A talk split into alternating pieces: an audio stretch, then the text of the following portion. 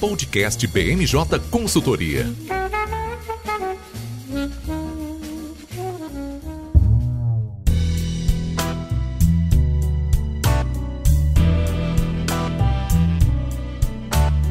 pessoal, eu sou Fernanda César, estamos começando mais um BMJ Podcast. Como sempre, trouxemos um time de especialistas para comentar os temas mais relevantes da semana. E não se fala outra coisa essa semana, né, pessoal? Por isso, hoje iremos analisar a disputa entre os candidatos à presidência no segundo turno, o novo Congresso Nacional e o cenário estadual. Quem são os governadores eleitos, quais as perspectivas para o segundo turno e como isso influencia a corrida para a presidência. Comigo hoje, nossa consultora de análise política, Raquel Alves. Tudo bem, Raquel? Oi, Fernanda. Oi, meninas. Tudo bem? É um ótimo estar aqui de volta. Muito obrigada.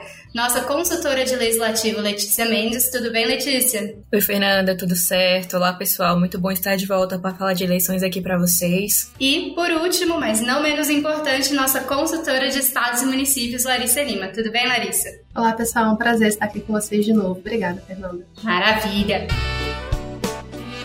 Hoje eu não vou fazer muito, muito rodeio, tá, pessoal? O nosso ouvinte já está cansado de ouvir análises sobre o resultado das eleições presidenciais e a gente quer trazer uma análise mais completa com que a gente pode esperar agora daqui para frente para o segundo turno. Por isso, eu quero já chamar a Raquel com um tema que ficou aí dominando o pós-apuração dos votos, que foi a credibilidade das pesquisas eleitorais. A gente já começou a ver a divulgação de dados sobre o segundo turno, e eu acho que a pergunta que fica na cabeça de todo mundo é: a gente pode confiar? Olha, Fernanda, eu confio em pesquisas. Eu acho que os institutos têm as suas metodologias. É claro que sempre pode ser aperfeiçoado, mas eu acho que o que nós vimos no primeiro turno, né, que surpreendeu, foi que as pesquisas não conseguiram, né, mensurar essa onda conservadora que ficou muito mais clara na eleição do legislativo, né? Nós elegemos um Congresso muito mais conservador e eu acho que houve um pouco de vício aí na leitura das pesquisas, né? Em como ver. Todo mundo sabe que pesquisa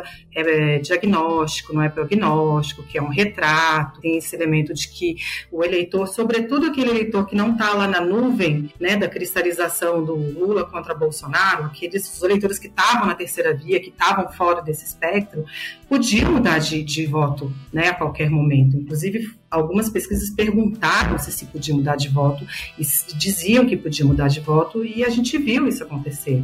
Teve lá o voto envergonhado que veio bem quietinho e que mostrou a sua força também e, e veio a abstenção né? Eu tô aqui falando há cinco semanas, eu acho, de abstenção, né? Daquela pessoa que não é como eu e não se importa e aí não vai votar, entendeu? Ou por alguma outra razão fica em casa não vai votar. E a abstenção cresceu um pouquinho, né? A gente estava com uma expectativa de que a abstenção ia cair. Na verdade, a abstenção cresceu um pouquinho. Esse cresceu um pouquinho aí, que é menos de um ponto percentual em número de votos, foi 2 milhões de votos a menos no primeiro turno né? Sendo que uma decisão em primeiro turno precisava de menos do que 2 milhões de votos, pelo que a gente viu aí no dia seguinte. Então, assim, não, as pesquisas elas, elas fazem um retrato, mas elas não conseguem pegar todos os ângulos, todos os retratos. Então, assim, a gente vai, obviamente, observar as pesquisas agora no segundo turno com um olhar mais apurado, lembrar que as margens são para cima e para baixo, né? A gente viu que as margens do ex-presidente Lula, ele ficou na margem ali de baixo, nos 48 e alguma coisinha, que é uma que era os dois pontos percentuais para baixo. A terceira via, quatro dos três também ficaram para baixo da margem. Quem caiu mesmo foi o Ciro, né, que desidratou.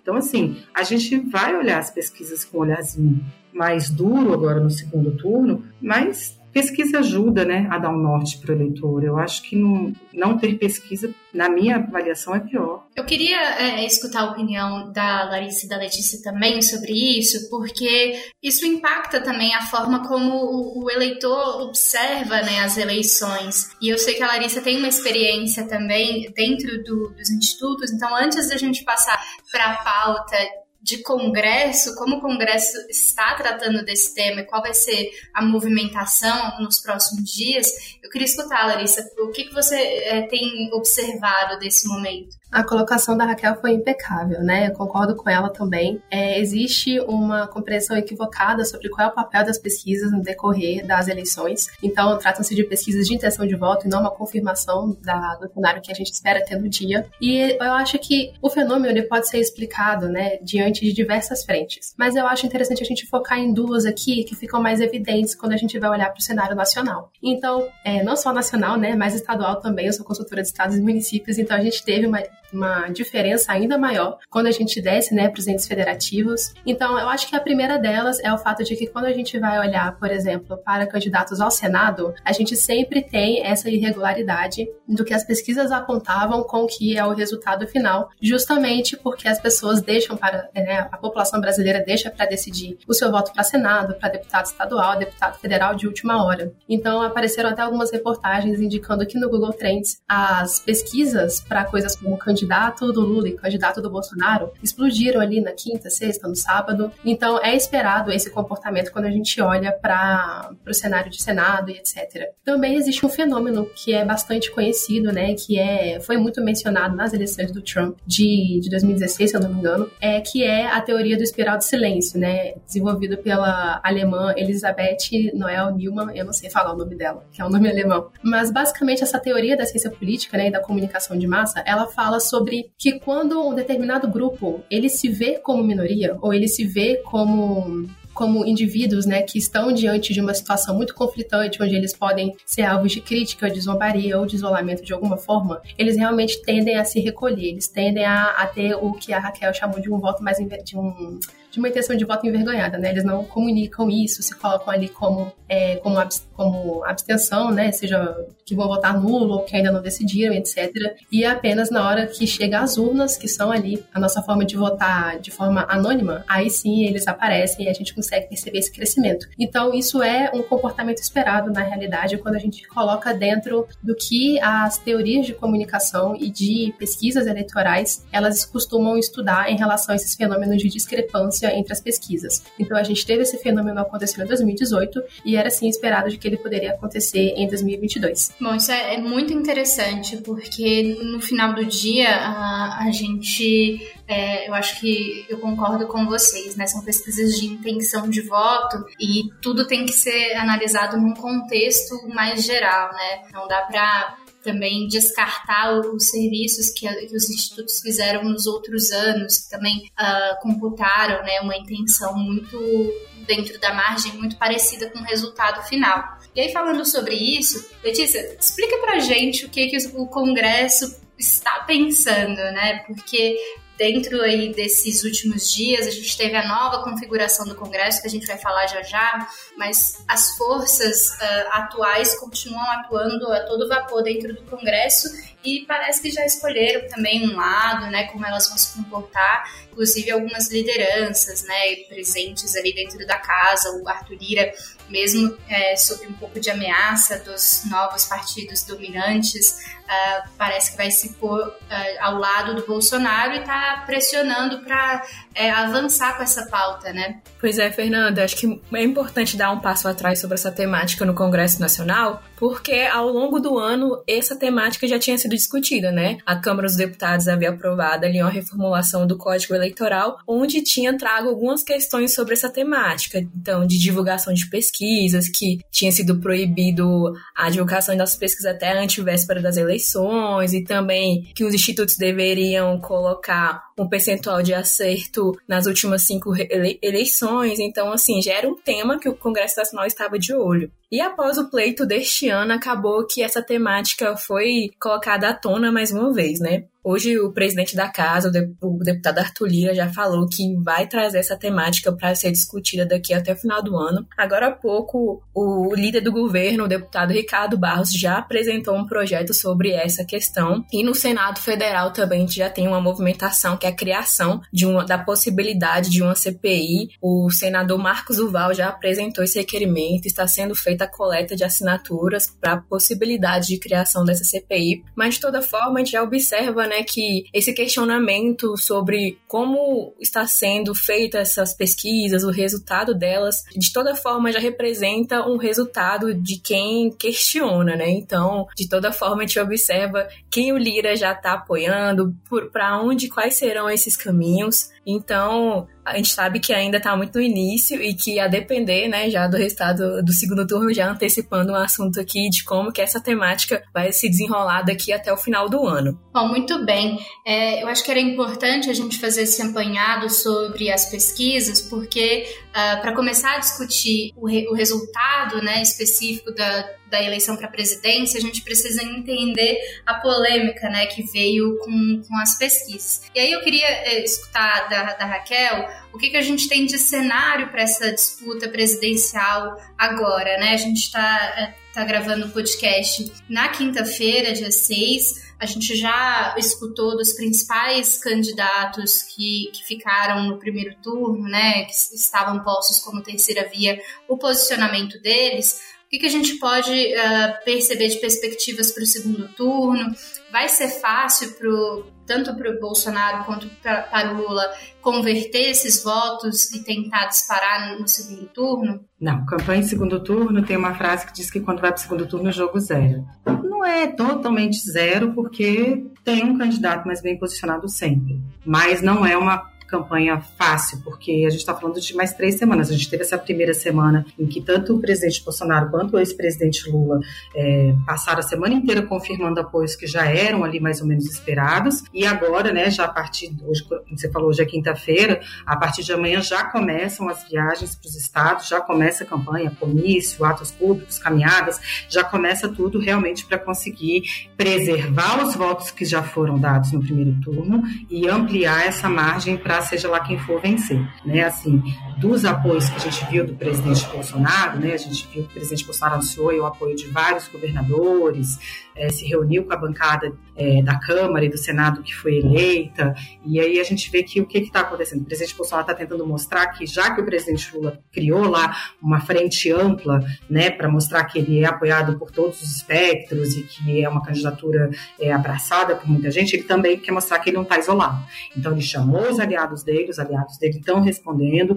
A gente, num primeiro momento, né, chamou a atenção a adesão do, do, do, governador de Minas Gerais, Romeu Zema, né, a, a, candidatura do presidente Bolsonaro, porque ele se reelegeu sem precisar do, de fazer nenhum tipo de é, ligação com o presidente Bolsonaro, que tinha um candidato em Minas que ficou mal colocado, e ele foi reeleito, né, o Zema foi reeleito, bem reeleito, com um potencial de votos confortável, mas isso se explica muito com o cenário local. Né, o PL elegeu nove deputados para a Assembleia Legislativa lá de Minas Gerais, o Romeu Zema quer fazer uma base ampla na Assembleia e é muito pragmatismo, né? É a matemática e falando mais alto de como que eu vou conseguir governar esse meu segundo mandato com o apoio dessas pessoas. E tem também do ponto de vista do espectro ideológico não faria sentido nenhum. Surpresa seria se o Zema aderisse ao, à candidatura do ex-presidente Lula, né? Assim, teve gente que falou que o Zema eh, e o Bolsonaro fecharam algum acordo já pensando em 2026, o Bolsonaro não atrapalharia, ficaria meio neutro se o Zema fosse candidato. Eu acho que falar de 2026 agora é é, imprudente, porque a gente precisa resolver primeiro 2022 e o cenário de candidatos naturais, né? Se o presidente Bolsonaro for reeleito, candidatos sucessores, você tem lá o nome do Tarcísio, mas se o Tarcísio for eleito em São Paulo, fizer um bom governo, candidato natural à reeleição em São Paulo. O Flávio, que é filho do presidente, sempre é um nome citado como herdeiro natural por ser filho do presidente. E se o presidente Bolsonaro não for reeleito, né, não se pode falar que ele não vai ser candidato, porque ele está elegível, não tem nenhuma expectativa dele ficar inelegível nesse momento. Então, é, é muito complicado. Eu acho que foi mesmo o pragmatismo que falou alto aí para o Zé aderir no segundo maior colégio eleitoral do Brasil, onde o presidente presidente Lula ganhou e o presidente Bolsonaro quer virar e quer fazer desse estado um estado determinante numa eventual vitória. Em São Paulo, a aliança com Rodrigo Garcia também não é uma surpresa e foi uma aliança que gerou muito ruído, né? Porque teve lá a debandada dos secretários e o Tarcísio quer os votos, mas não está muito simpático ao, ao, ao Garcia subindo no palanque. E aí no cenário nacional, os fundadores do PSDB, né? Os mais antigos do PSDB foram lá e declararam voto no Lula. Você teve hoje é, a declaração de voto de é, economistas do Plano Real, que são muito alinhados com, essas, com esses nomes históricos do PSDB, também declarando voto no, no, no, no presidente Lula. Então, assim, você, esse apoio lá em São Paulo, óbvio, é, é importantíssimo, porque a gente está falando do maior colégio eleitoral, onde o presidente Bolsonaro venceu e quer ampliar a margem de votos também para ser determinante na, na, na virada, mas não é nada que, oh meu Deus, que grande surpresa.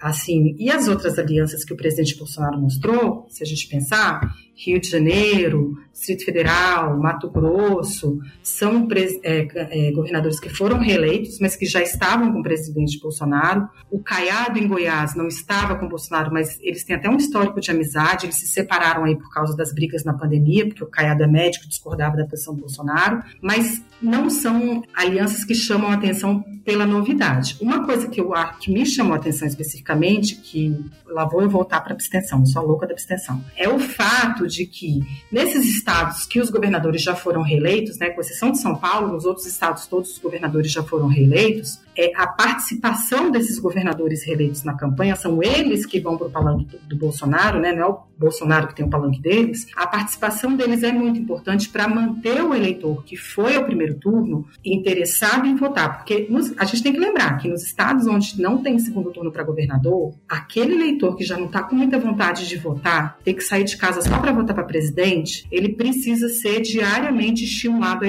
votar, porque historicamente a abstenção de segundo turno é maior do que a abstenção de primeiro turno. E a gente já falou, né, no início desse podcast, o que representou o crescimentozinho aí de menos de um ponto percentual na abstenção entre 2018 e 2022. Então, a participação desses governadores, essa aliança que está sendo é, fechada pelo Bolsonaro para esses governadores para o segundo turno, ela também é importante nesse sentido de manter a, o eleitorado do Bolsonaro comprometido a ir às urnas e não correr o risco de ter uma, uma queda aí no piso de votos que os dois têm. Já o presidente Lula, a única surpresa para mim nas alianças foi esse, essa adesão dos economistas, né, do Plano Real, porque se a gente pensar nas alianças que o presidente Lula anunciou também agora eram esperadas, o PDT sempre foi parceiro, sempre foi aliado, vota junto na Câmara, teve ministérios nas, nas gestões do PT, então era esperado. O Ciro foi aquela coisa é um voto anti-Bolsonaro, não, não, não, citou o presidente Lula, mas enfim, declarou o voto anti-Bolsonaro, e veio a Simone, que fez a, a, declaração mais enfática de voto do, no presidente Lula dos candidatos da terceira via, né? Assim, se a gente pensar, é uma declaração muito coerente. A Simone é do MDB, o MDB lá atrás, no bipartidarismo durante a ditadura, foi o partido opositor ao regime. É, ela cansa, né? Não cansa de dizer que era menor, pediu para a mãe para ir para as manifestações das diretas. Então, ela tem um apego à democracia muito grande e ela disse que só vê no candidato do PT esse apego à democracia. Então, é natural que ela tenha feito essa adesão, que ela tenha se posicionado, né? Já o MDB liberou, né? O MDB, a gente país desse tamanho, as, realidades são distintas, o MDB liberou, mas é, também era esperado que o MDB não fosse todo fechado para nem para a candidatura do presidente Lula, nem para a candidatura do presidente Bolsonaro, né? E, e, não foi o único partido que liberou, né? A gente teve aí PSD, a gente teve União Brasil, a gente teve PSDB, a gente teve Podemos, e se a gente for olhar para cada um deles, cada um tem as suas razões para liberar. Né? O PSD hoje tem a presidência do Senado, quer manter a presidência do Senado, sozinho o PSD não consegue reeleger Rodrigo Pacheco, então vai ter que conversar com a base do presidente eleito, seja qual for o presidente eleito em 2023. Na Câmara, a mesma coisa, o PP do, do né, o progressistas do presidente Arthur Lira está querendo se fundir com a União. Os dois partidos juntos vão ter uma bancada de 106 deputados, que é muita coisa, mas que não é suficiente para ganhar. Então também vai ter que negociar com a base, seja quem for o presidente. Então nesse momento para essas legendas é mais interessante liberar Né? Então, assim, a gente tem um começo de segundo turno em que cada candidato se reposiciona, mostra quem são seus aliados, mostra que não tem isolamento, para poder partir para a campanha.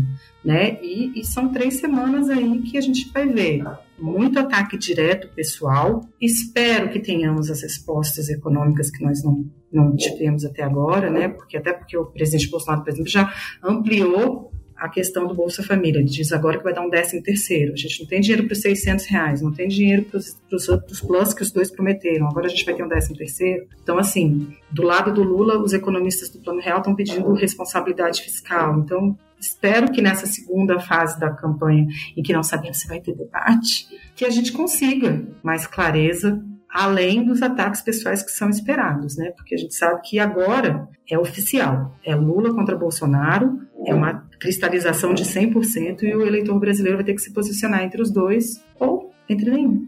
O não votar, ou anular, ou votar em branco. Mas o fato é que agora você só tem eles dois para escolher. Eu queria até puxar a Larissa para falar um pouco sobre essa questão que você levantou, Raquel, que são os estados que já estão definidos, né? A, a, gente tem 15 estados com governadores eleitos uh, e meio a meio, né? Mais ou menos, um pouco menos, na verdade, para o Lula do que para o Bolsonaro.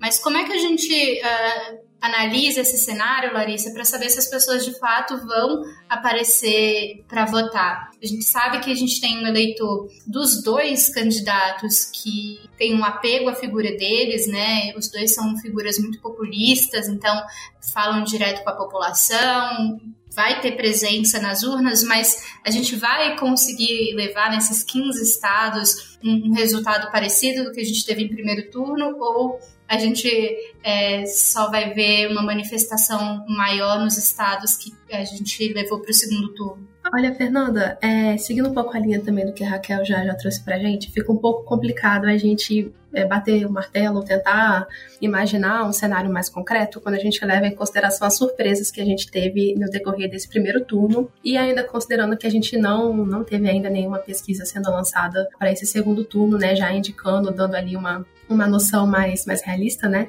de como que está essa, essa situação de quem vai disputar o segundo turno nos estados. Então, né, seguindo também essa linha das, da questão das pesquisas eleitorais, é, a gente teve uma, essas surpresas, né, em, em São Paulo, por exemplo, né, como já foi dito pela, pela Raquel. Então, o Haddad, ele estava na frente, ele estava liderando na frente, Freitas e Garcia, em algumas pesquisas, pareciam estar disputando pelo segundo turno, e quando chegou, né, as eleições de fato de primeiro turno que a gente viu, é, foi o Freitas não apenas contornando o Garcia Garcias, como também indo para a primeira colocação e indo para o segundo turno, né? Então a gente vai precisar avaliar, de acordo com as próximas pesquisas e também considerando esses fatores, né, que a gente trouxe sobre, sobre as metodologias, etc., para avaliar o quanto que o antipetismo vai ou não manter o Tarcísio na liderança ou até mesmo alçar ele a ser eleito como, como governador do estado de São Paulo. Então, outras surpresas também que a gente teve, por exemplo, foi no estado do Espírito Santo, em que o Casagrande estava sendo cotado para ganhar em primeiro turno, ele aparecia com intenções de voto ali em torno de, dos 50%, variando entre 48% e 52%, e ele acabou caindo bastante e o seu principal adversário, o Manato, ele conseguiu então levar a disputa para o segundo turno. E com o apoio de outras lideranças, né, os dois agora estão é, fazendo uma corrida por, por apoio ali no estado, a gente pode imaginar assim que o que o Manato ele pode continuar crescendo dentro do estado, apesar da aprovação é, elevada que Casa Grande tem no estado, né, que chega a passar de 50%. Outra surpresa também que a gente teve foi ali no Mato Grosso do Sul, com o Capitão Contar, que estava na quarta, quinta posição nas pesquisas de intenção de voto, e que por conta de, do último debate que teve na Globo, né, dos presidenciáveis, com o presidente Jair Bolsonaro é, mencionando o capitão e pedindo para que os eleitores do Mato Grosso do Sul votassem nele. Então a gente teve essa alçada do capitão Contar, que ficou agora na primeira colocação é, que ficou na primeira colocação na disputa do primeiro turno e que vai agora para o segundo turno, junto com Eduardo Ridel, né, ultrapassando aí uma série de lideranças tradicionais do Mato Grosso do Sul, como André Puccinelli e a Rosa Modesto, né? A Rose Modesto, perdão. Então, né, em relação a se eles vão conseguir levar com que esse público vá para as urnas, é, isso, isso vai depender bastante de como que vão ficar esses ataques pessoais que a gente já está vendo acontecendo aí loucamente no, no Twitter etc. Não sei aqui se vocês estão acompanhando também. É, então, talvez a gente pode, né, imaginar uma disputa de segundo turno indo bastante é, para essa linha de, às vezes, gerar um medo sobre o que o outro lado pode proporcionar. É, e isso não é isso não é novo, né? Isso a gente consegue perceber também em outras, em outras disputas que foram para o segundo turno para a presidência, uma série de, de ataques pessoais acontecendo quando ela ia para o segundo turno, né? Isso aconteceu, isso aconteceu bastante na, na nossa história eleitoral, né? E, bom, né, pontuando mais um pouco outras lideranças é, de governos estaduais que a gente pode olhar com um pouco mais de atenção, é a questão, né, como a Raquel já tinha trago, de Minas Gerais e do, e do Rio de Janeiro. Então, o Cláudio Castro, ele não estava sendo projetado para ganhar no primeiro turno, mas conseguiu a liderança já, já, em Minas Gerais e no Paraná com o Ratinho, e no Mato Grosso com o Mauro Mendes, também no Ibanês, né, aqui no Distrito Federal. E em, em Goiás, né, com Caiado, como já foi dito, a gente teve essa, a gente teve essa, essa projeção e esse, esse até mesmo esse aumento, né, em comparação com o que as pesquisas estavam, estavam propondo. Já do lado do, do Lula, o que a gente percebe é que o PT foi o partido que mais conseguiu governadores, né, foram três ao todo, no Ceará, no Rio Grande do Norte no Piauí, e também algumas outras lideranças mais para a esquerda é, relevantes, como Carlos Brandão no, no Maranhão, e outros apoiadores do Lula, como o Helder Barbalho no, do MDB ali, que conseguiu em torno de 70% dos votos, né? Então ele conseguiu esse, esse destaque. E depois do PT, os outros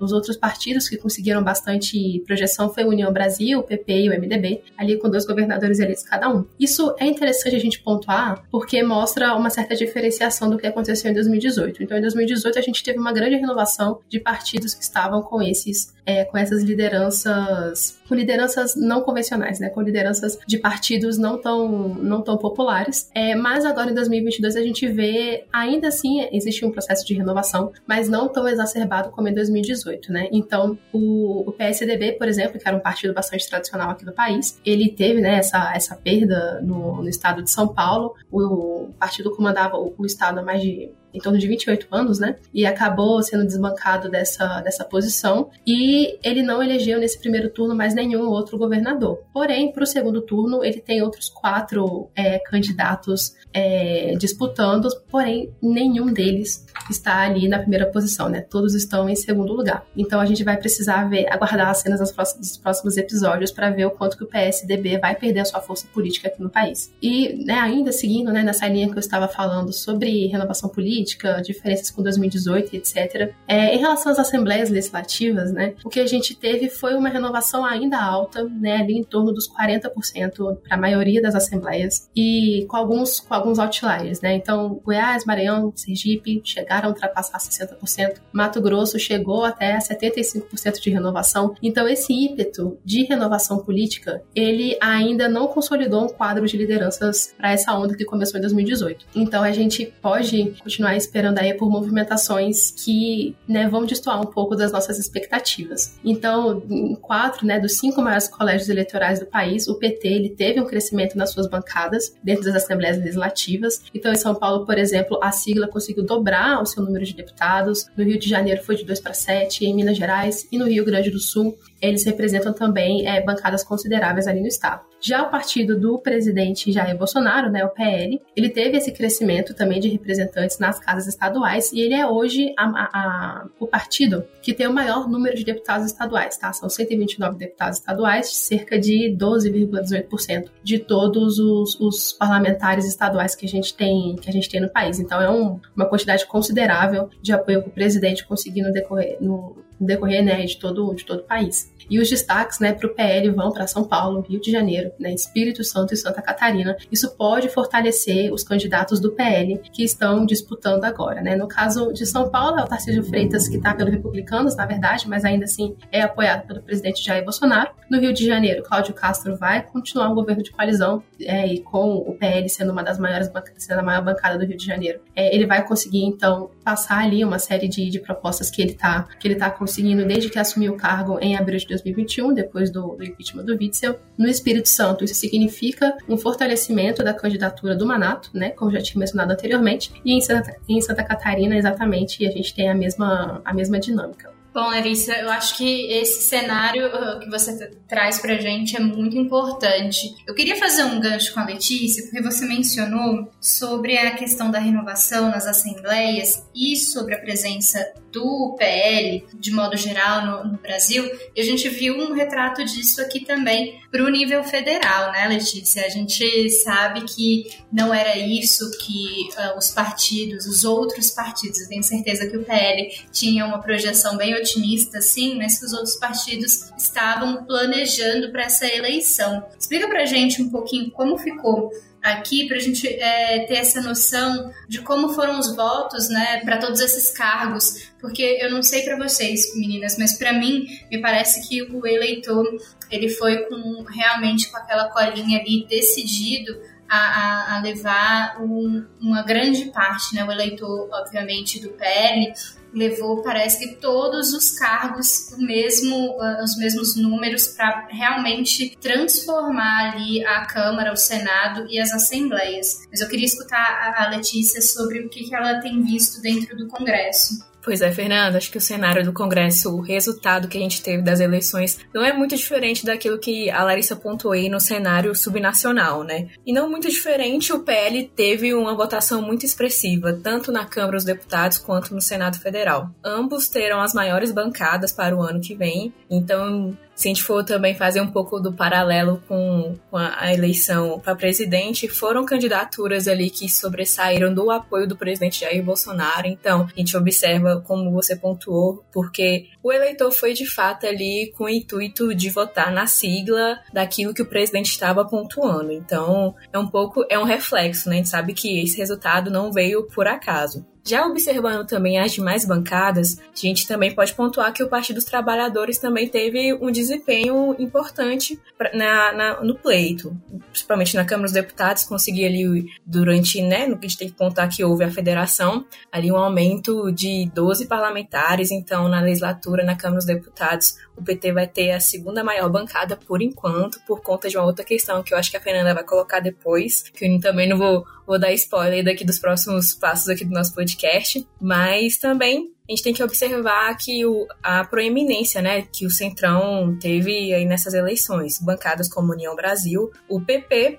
que tinha, tanto o PP quanto o PSD tinha o objetivo de ter bancadas mais expressivas, mas acabou que de fato o PL se tornou aí o, o grande vitorioso dessas eleições. É importante mencionar também um dado que o PL, historicamente, ele eu acho que vai fazer a segunda maior bancada desde 1998. Por quê? O PFL, ou então PFL, foi o, o partido que teve a maior bancada assim, de desempenho eleitoral, e isso com 105 parlamentares. Então, assim, é uma votação expressiva de fato assim para o partido comemorar e que a gente sabe que vai ter é uma repercussão muito grande no desempenho do ano que vem no Congresso Nacional. E sobre outras questões também é importante mensurar né, ali as bancadas de centro, outros partidos como o Patriota, o Solidariedade, o Novo, porque ano passado a gente teve uma reforma eleitoral. Então, também a gente tem um pouco do resultado disso, né? Esses, esses partidos ali que não tiveram por conta da cláusula de desempenho, acabam que não vão conseguir ali tempo de TV, fundo, então podem ter ali uma modificação e vão influenciar de fato no tamanho dessas bancadas. Raquel, eu queria é, trazer você de novo para a gente comentar um, um, fato interessante que a Letícia trouxe aqui, que é, obviamente, uh, o eleitor do Bolsonaro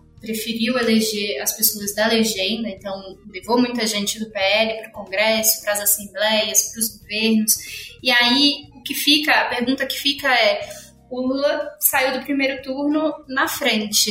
Tem alguma uh, mudança no perfil dos dois candidatos? Por que, que o PT não conseguiu reproduzir isso? Né? Por que, que o PT não conseguiu aumentar ainda mais a sua bancada dentro do Congresso, fazer mais senadores, ou o que a gente viu de crescimento, porque, né, apesar da forma como as notícias estão saindo, existiu sim um crescimento, né, da, das cadeiras de esquerda dentro do Congresso, mas foi um crescimento um pouco mais tímido, né? Então, existe alguma análise que a gente possa fazer nesse sentido? Os eleitores do Lula preferiram votar em outros partidos para esses cargos?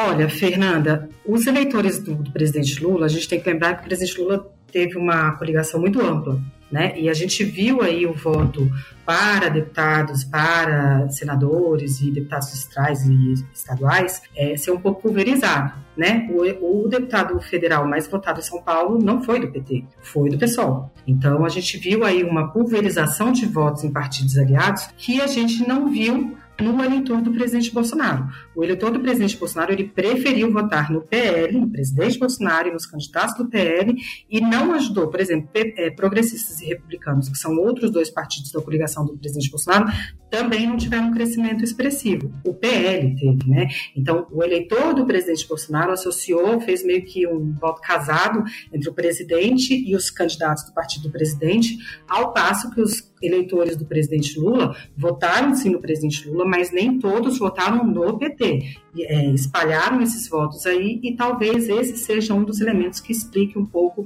é, por que, que os desempenhos foram diferentes entre os dois candidatos. Bom, eu concordo. Eu acho que é, a gente tem que analisar os pormenores né, dentro do Congresso. Acho que uma coisa que, que me chamou bastante atenção quando a gente compila os dados e começa a analisar quem são essas figuras é que também uh, uh, surgiram, né, vão surgir agora para esse próximo, para essa próxima legislatura, muita gente de primeiro mandato, né, Letícia? E, e, essas pessoas a gente ainda não tem confirmado se elas vão ter fidelidade partidária. A gente é, observa que a pauta de costumes Uh, principalmente ali ligadas à bancada, é, à bancada evangélica, ela com certeza deve manter uma, um alinhamento ideológico entre, entre esses parlamentares, mas para o restante das pautas a gente ainda não, não consegue prever se esse, esse parlamentar eleito vai manter o voto junto com os partidos. E os partidos de esquerda, eles costumam ter um alinhamento mais, uh, mais certeiro, né?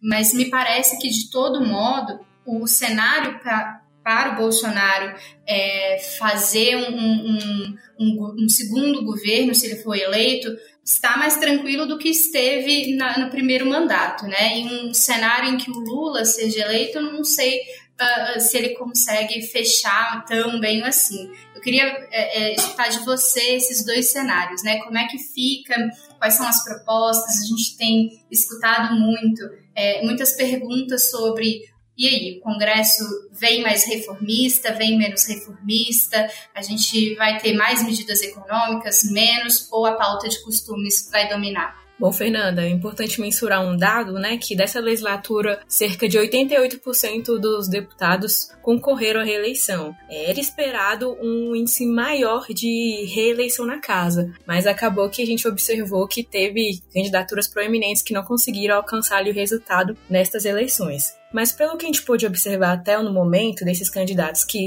vão chegar ano que vem ao Congresso Nacional, esse perfil de uma, uma direita mais ideológica, né? Mais ligado a essa questão dos costumes, uma pauta de certa forma mais conservadora. Muito diferente daquilo do que foi o comportamento eleitoral de 2018, né? Que as pessoas eram muito aquilo da, da, de romper com a velha política, do, do intuito da renovação, mas não tinha tanto essa correlação com a pauta mais tradicional. O que que isso pode impactar de fato ali na construção da pauta? Inclusive, na, na terça-feira, o presidente Arthur Lira falou que esse vai ser um, um desafio até para o ano que vem, né? De como fazer essa correlação dessa pauta que existe, essa direita que é mais votada numa pauta mais econômica, em conjunto com essa pauta pauta mais de valores. E se a gente for observar ali para o cenário supra, né, da relação com o presidente, a gente sabe que o presidente Jair Bolsonaro tem essa pauta de costumes, ele defende ela de uma forma mais contundente. Só que ao longo de, desse mandato, ele não conseguiu avançar tanto nessa pauta. Então, caso ocorra a reeleição, certamente ele teria um cenário muito mais favorável de estar tá aprovando essas pautas com mais, com mais tranquilidade do que foi aí ao longo dessa legislatura.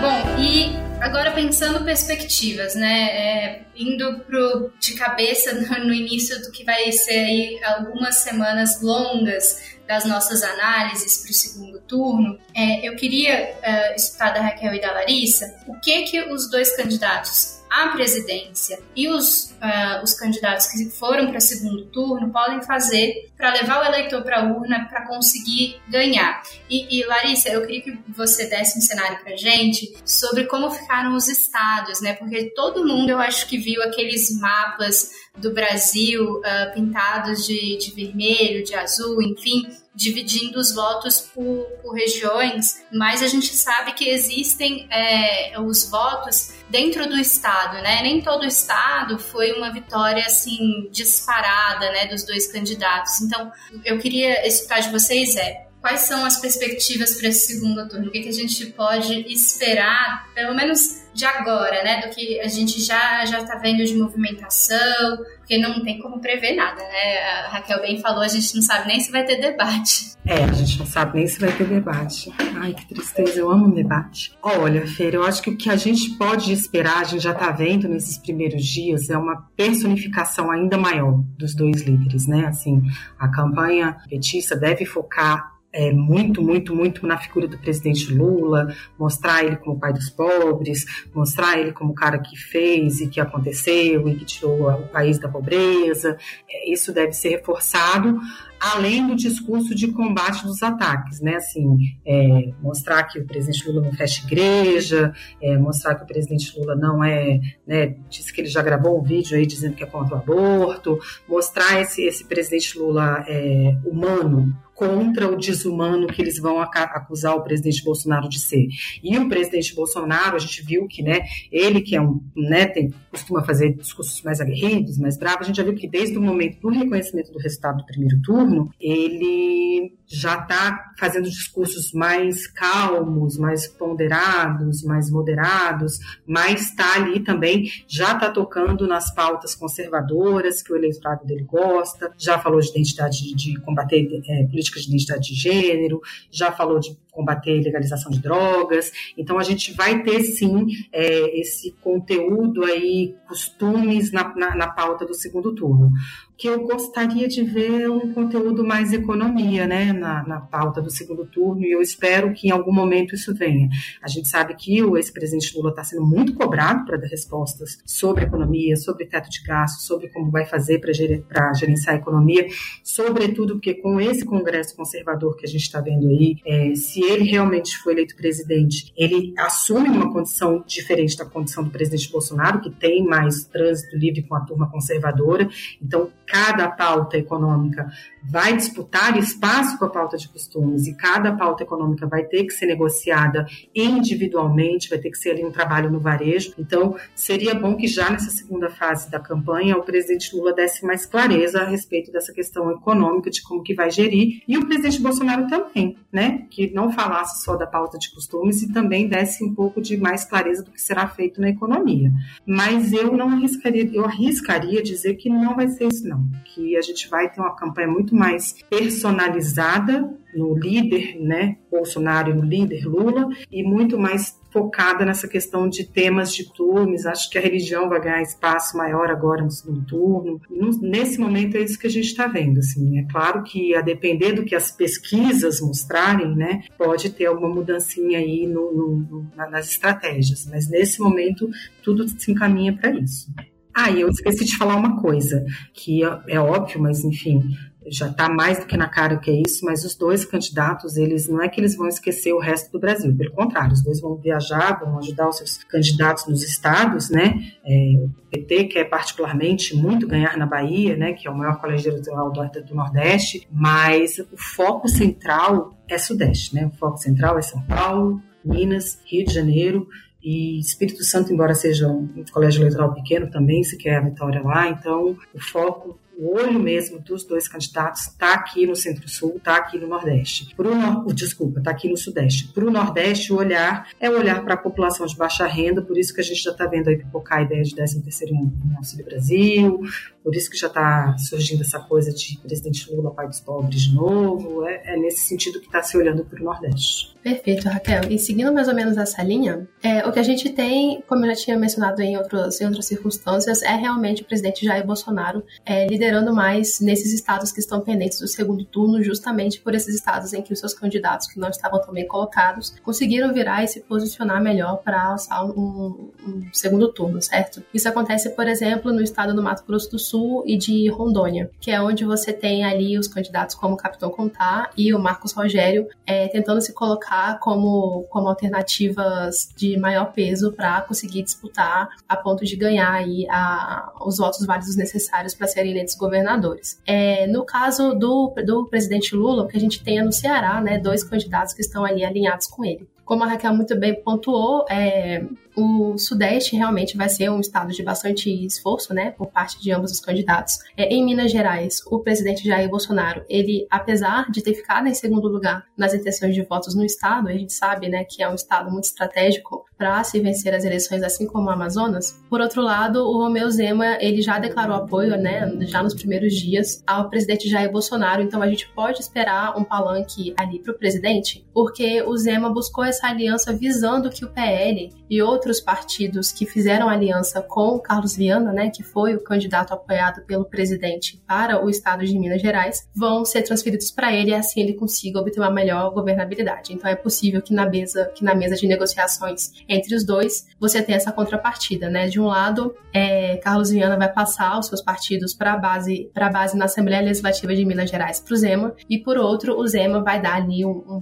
um, empenho um pouco mais enfático para a campanha do Jair Bolsonaro, que ele não fez no primeiro primeiro turno, justamente para evitar a perda de votos de, de pessoas um pouco mais moderadas ou muito anti-bolsonaristas, né? De eleitores mais moderados. Já, né, em demais estados, né, a gente tem Alagoas e a gente tem Alagoas e Bahia, que tem ali candidatos do PT que estão mais na frente, né, como o Jerônimo Rodrigues, que é uma das candidaturas mais estratégicas do, do PT, como a, como a Raquel já tinha pontuado, o Paulo Dantas, né, ele também é um aliado do governador, do presidente, do ex-presidente Jair Bolsonaro, que também está tentando estar disputando com uma chapa do Rodrigo Cunha, que também é um pouco menos ideológica, assim, como a do, do ACM Neto. É, do lado do sul, a gente vai ter também uma disputa mais acirrada entre os candidatos do presidente Jair Bolsonaro com outras chapas é, não necessariamente tão alinhadas assim com com o Lula, né? A gente tem ali o Décio Lima, do PT, que é de Santa Catarina, mas quando a gente vai para o Rio Grande do Sul, a gente tem o Eduardo Leite, que já não é mais, que já não é um nome tão alinhado, tão associado com o presidente, com o ex-presidente Lula, enquanto o Onyx Lorenzoni está conseguindo também avançar ali, ali no estado, né?